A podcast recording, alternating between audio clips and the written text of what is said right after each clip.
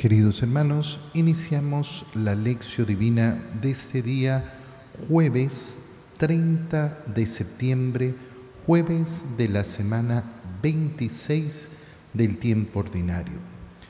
Por la señal de la Santa Cruz de nuestros enemigos, líbranos Señor Dios nuestro, en el nombre del Padre y del Hijo y del Espíritu Santo. Amén.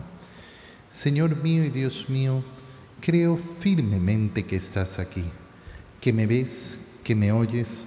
Te adoro con profunda reverencia. Te pido perdón de mis pecados y gracia para hacer con fruto. Apagar el de abajo. Y gracia para hacer con fruto este rato de lección divina. Madre mía Inmaculada, San José, mi Padre y Señor, Ángel de mi guarda, interceded por mí. Hoy día celebramos la memoria de San Jerónimo. Leemos en todo caso las lecturas correspondientes a la fecha, eh, a la feria ordinaria. Hoy día empezamos la lectura del libro de Nehemías. Leemos el capítulo 8, versículos 1 al 4, 5 al 6 y 8 al 12. En aquellos días, todo el pueblo, como si fuera un solo hombre, se reunió en la plaza que está ante la puerta del agua y pidió a Estras, el sacerdote y escriba, que trajera el libro de la ley de Moisés que el Señor había prescrito a Israel.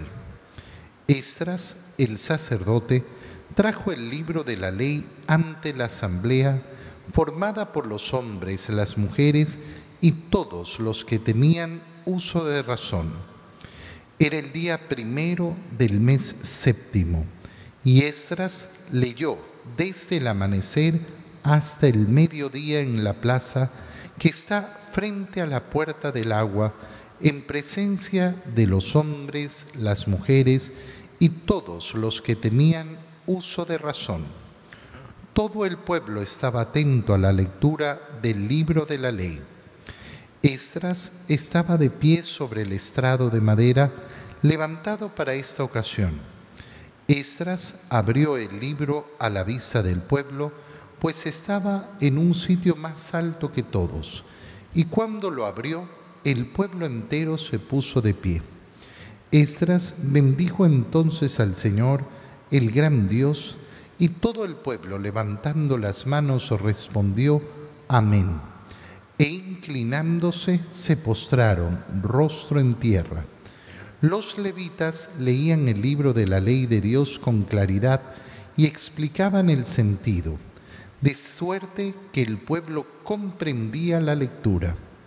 Entonces Nemías, el gobernador, Estras, el sacerdote y escriba, y los levitas que instruían a la gente dijeron a todo el pueblo, Este es un día consagrado al Señor nuestro Dios. No estén ustedes tristes ni lloren, porque todos lloraban al escuchar las palabras de la ley. Vayan a comer espléndidamente, tomen bebidas dulces y manden algo a los que nada tienen, pues hoy es un día consagrado al Señor nuestro Dios. No estén tristes, porque celebrar al Señor es nuestra fuerza.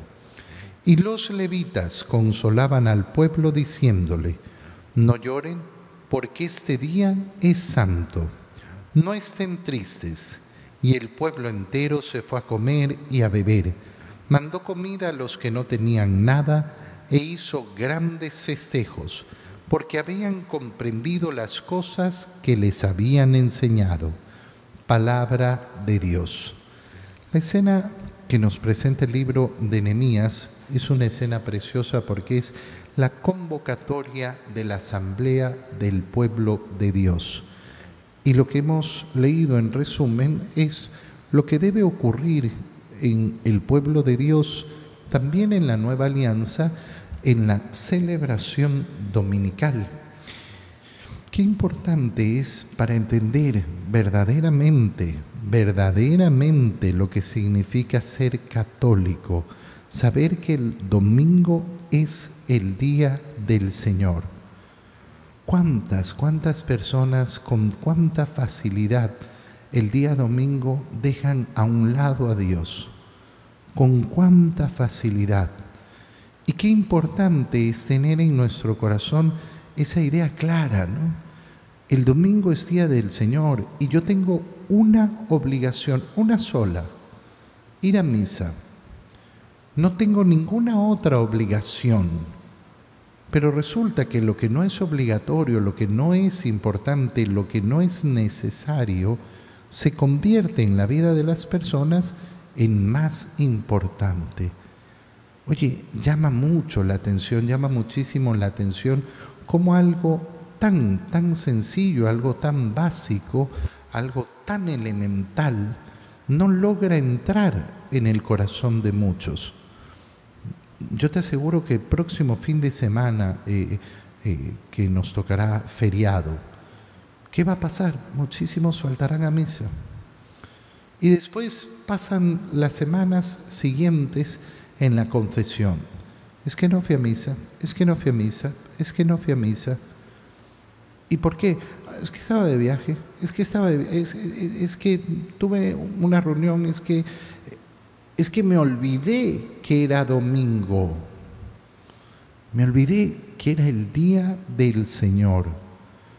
Oye, para que esto no nos suceda, nosotros tenemos que poner en nuestro corazón el anhelo del domingo, el deseo del domingo.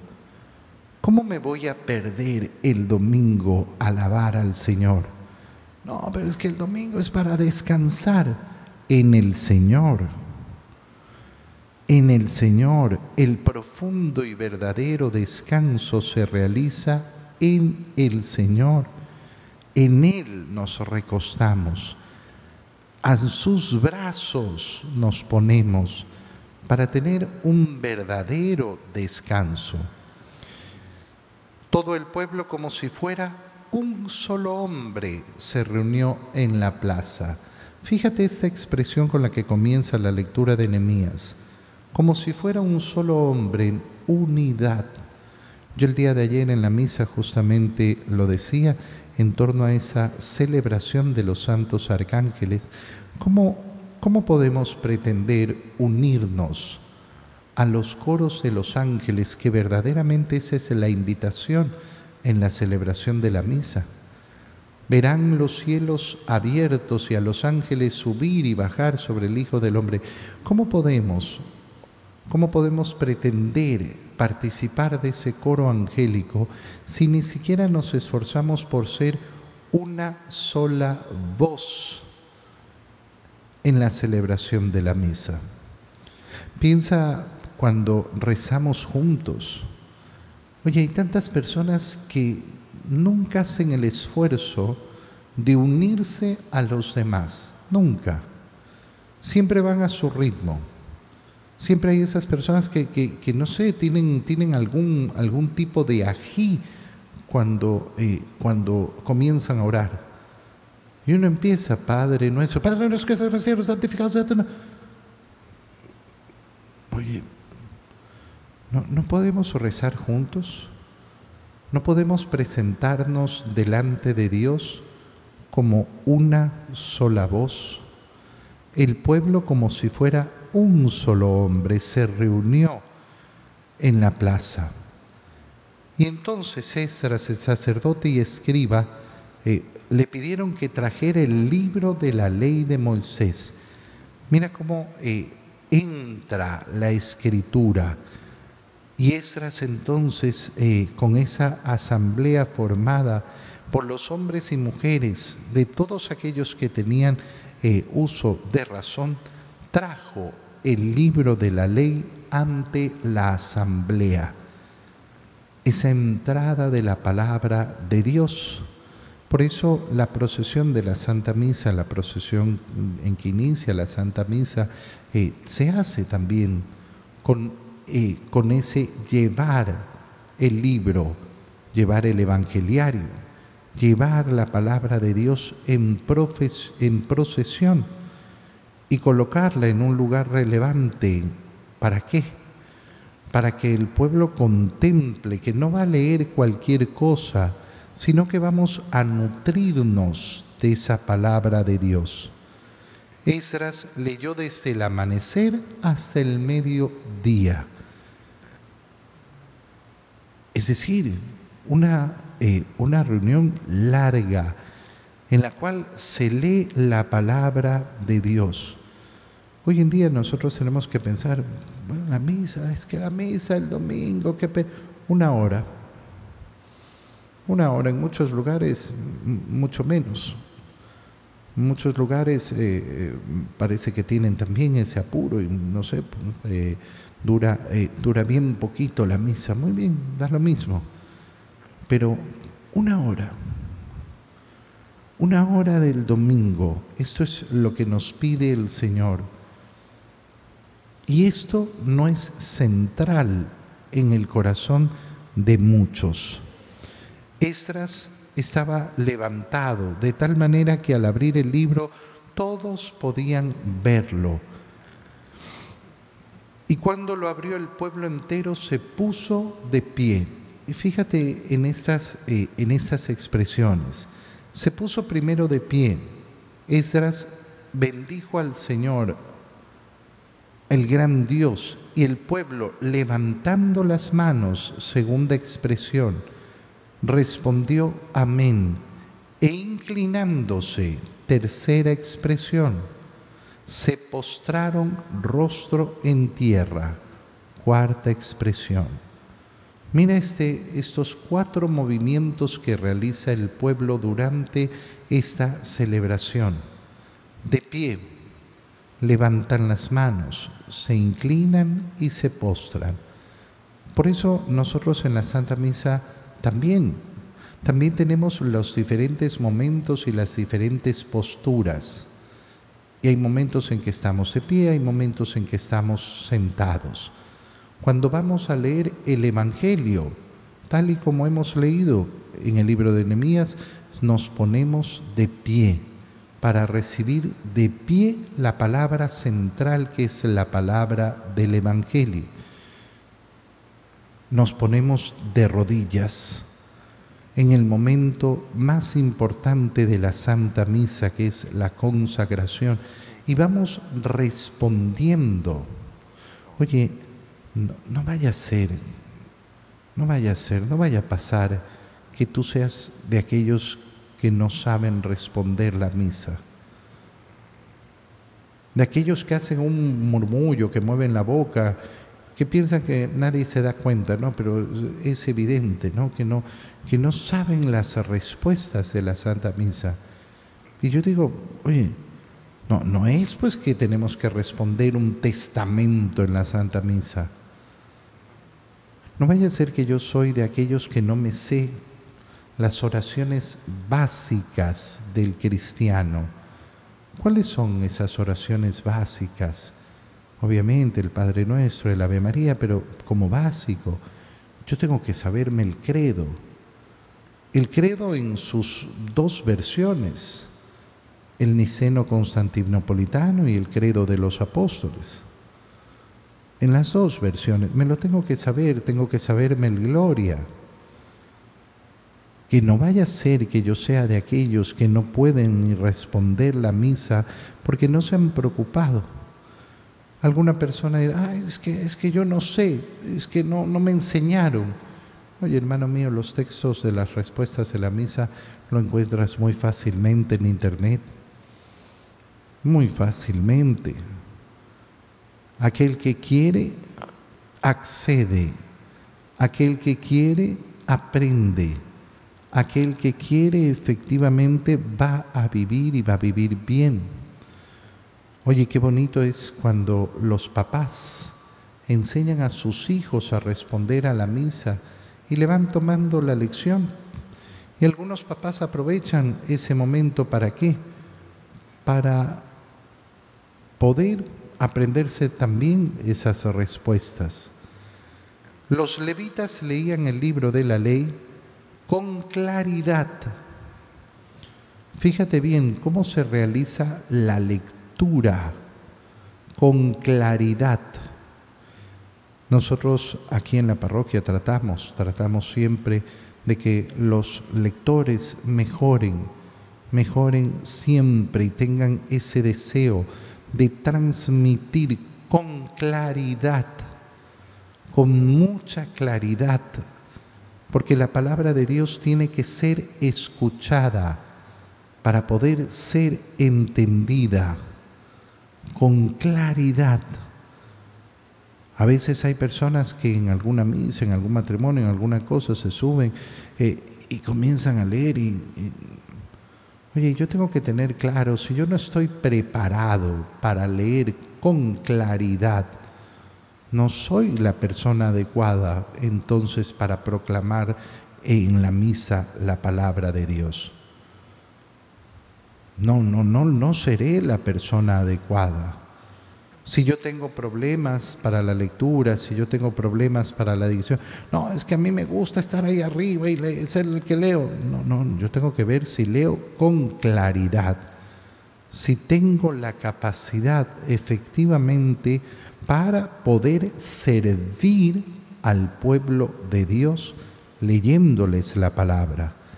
Y le explicaban el sentido, de suerte que el pueblo comprendía la lectura. Qué bonito esto. Se lee con claridad y se explica. La homilía, la homilía es explicación sobre todo de la palabra que hemos leído. La homilía apunta a eso. Y qué bonito es reflexionar siempre en torno a la palabra de Dios.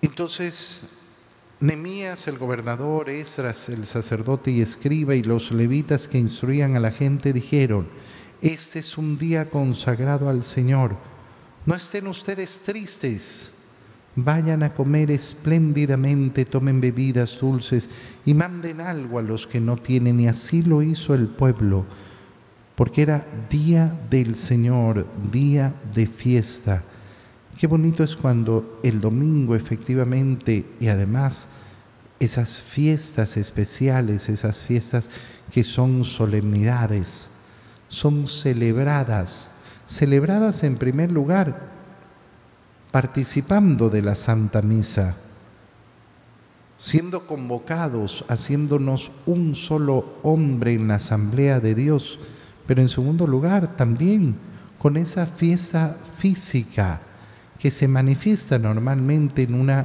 comida rica, en una comida, eh, en una comida distinta. Qué bonito es cuando la familia verdaderamente piensa el domingo como fiesta y se esfuerza, cada uno dentro de sus posibilidades, de celebrar, de hacer sentir a la familia que el domingo no puede ser un día cualquiera que el domingo siempre es día de fiesta porque celebramos la resurrección de nuestro Señor. En el Evangelio, continuando con la lectura del Evangelio de San Lucas, leemos el capítulo 10, versículos 1 al 12.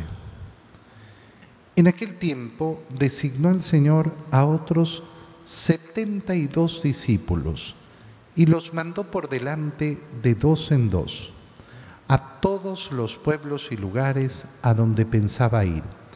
Y les dijo, la cosecha es mucha y los trabajadores pocos. Rueguen, por tanto, al dueño de la mies que envíe trabajadores a sus campos. Pónganse en camino. Los envío como corderos en medio de lobos no lleven ni dinero, ni morral, ni sandalias, y no se detengan a saludar a nadie por el camino. Cuando entren en una casa digan que la paz reine en esta casa. Y si allí hay gente amante de la paz, el deseo de paz de ustedes se cumplirá. Si no, no se cumplirá. Quédense en esa casa, coman y beban de lo que tengan, porque el trabajador tiene derecho a su salario. no anden de casa en casa. En cualquier ciudad donde entren y los reciban, coman lo que les den, curen a los enfermos que haya y díganles, ya se acerca a ustedes el reino de Dios. Pero si entran en una ciudad y no los reciben, salgan por las calles y digan, hasta el polvo de esta ciudad que se nos ha pegado en los pies, nos lo sacudimos en señal de protesta contra ustedes. De todos modos, sepan que el reino de Dios está cerca. Yo les digo que en el día del juicio, Sodoma será tratada con menos rigor que esa ciudad. Palabra del Señor.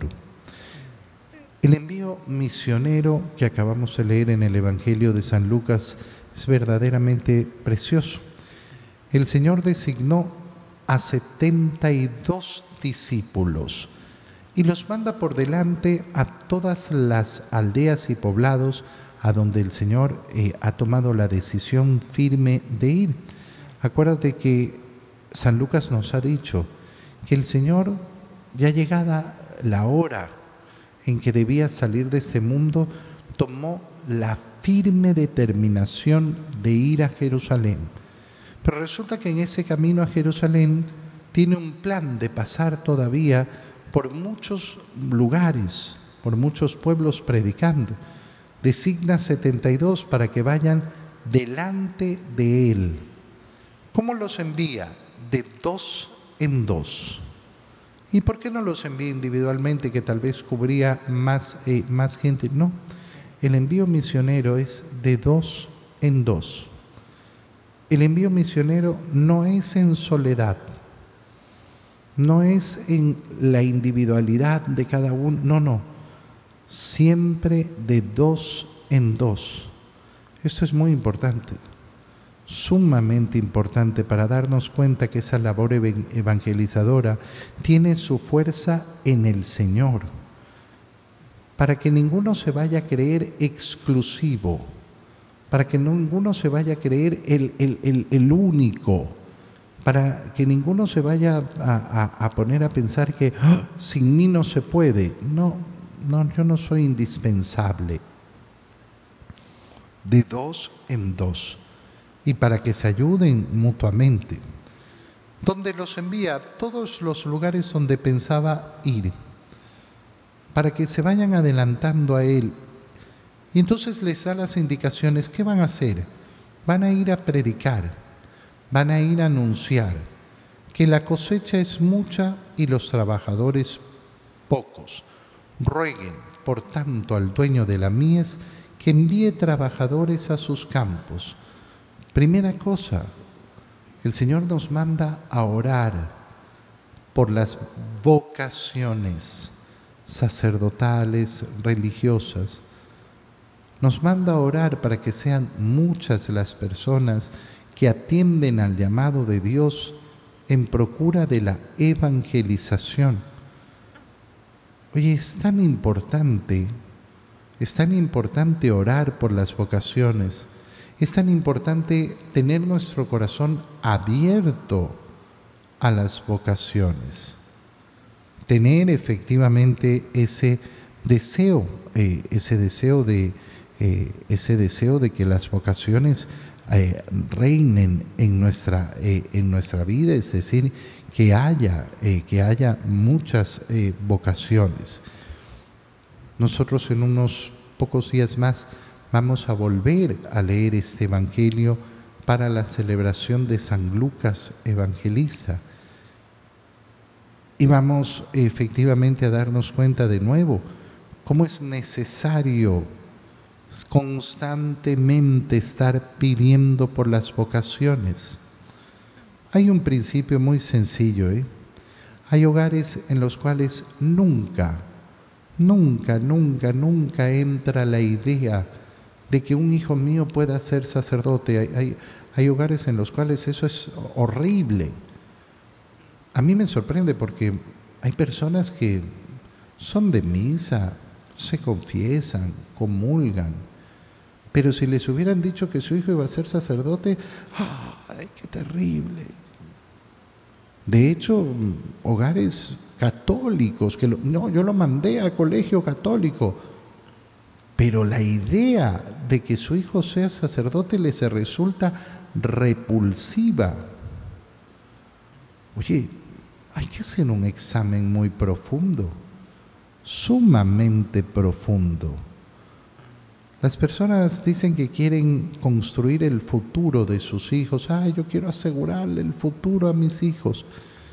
Si nosotros no nos preocupamos por las vocaciones, ¿qué futuro es el que estoy deseando para mis hijos?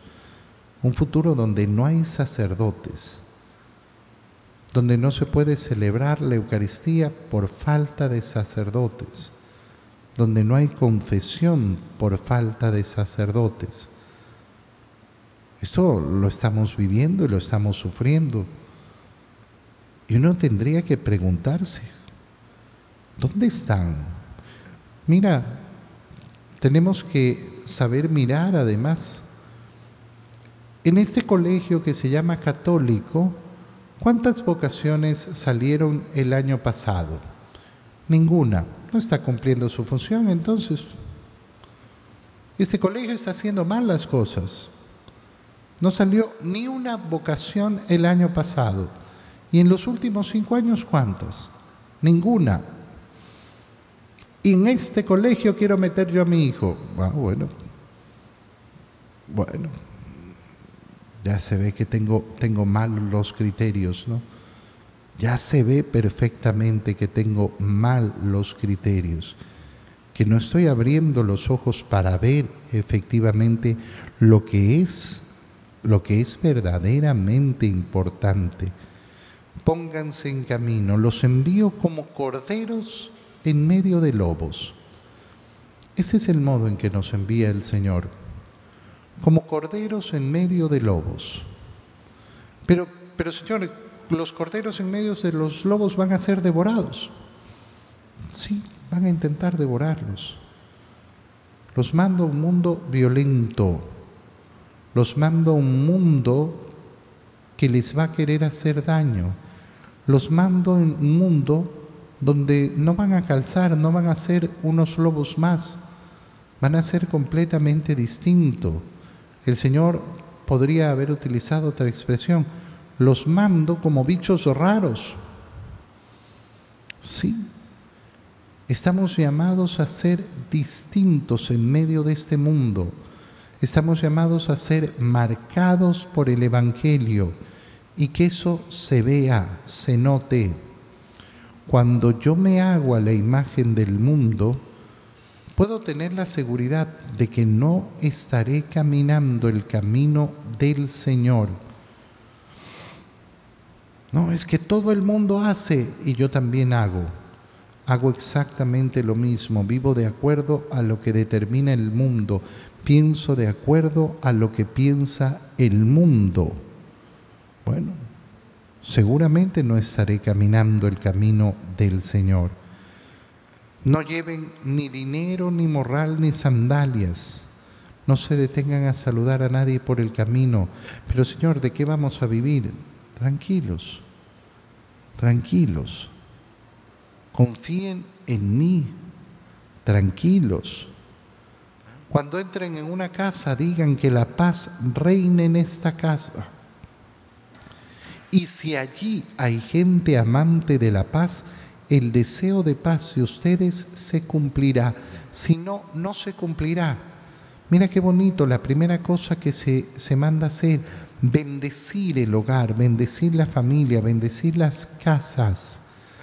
Un gesto tan importante. Pero ¿de qué depende? Depende de la vida que hay en ese hogar. Si ahí hay gente de paz, amante de la paz, de la paz verdadera, es decir, de la paz en reconciliación con Dios, entonces su deseo de paz funcionará. Si no, no servirá para nada. Es lo que yo siempre digo. Si una familia no quiere vivir en la gracia de Dios y dice, Padre, venga, bendígame la casa, mira, puedo ir con manguera a tirar agua bendita por todos lados y empapar, inundar la casa de agua bendita.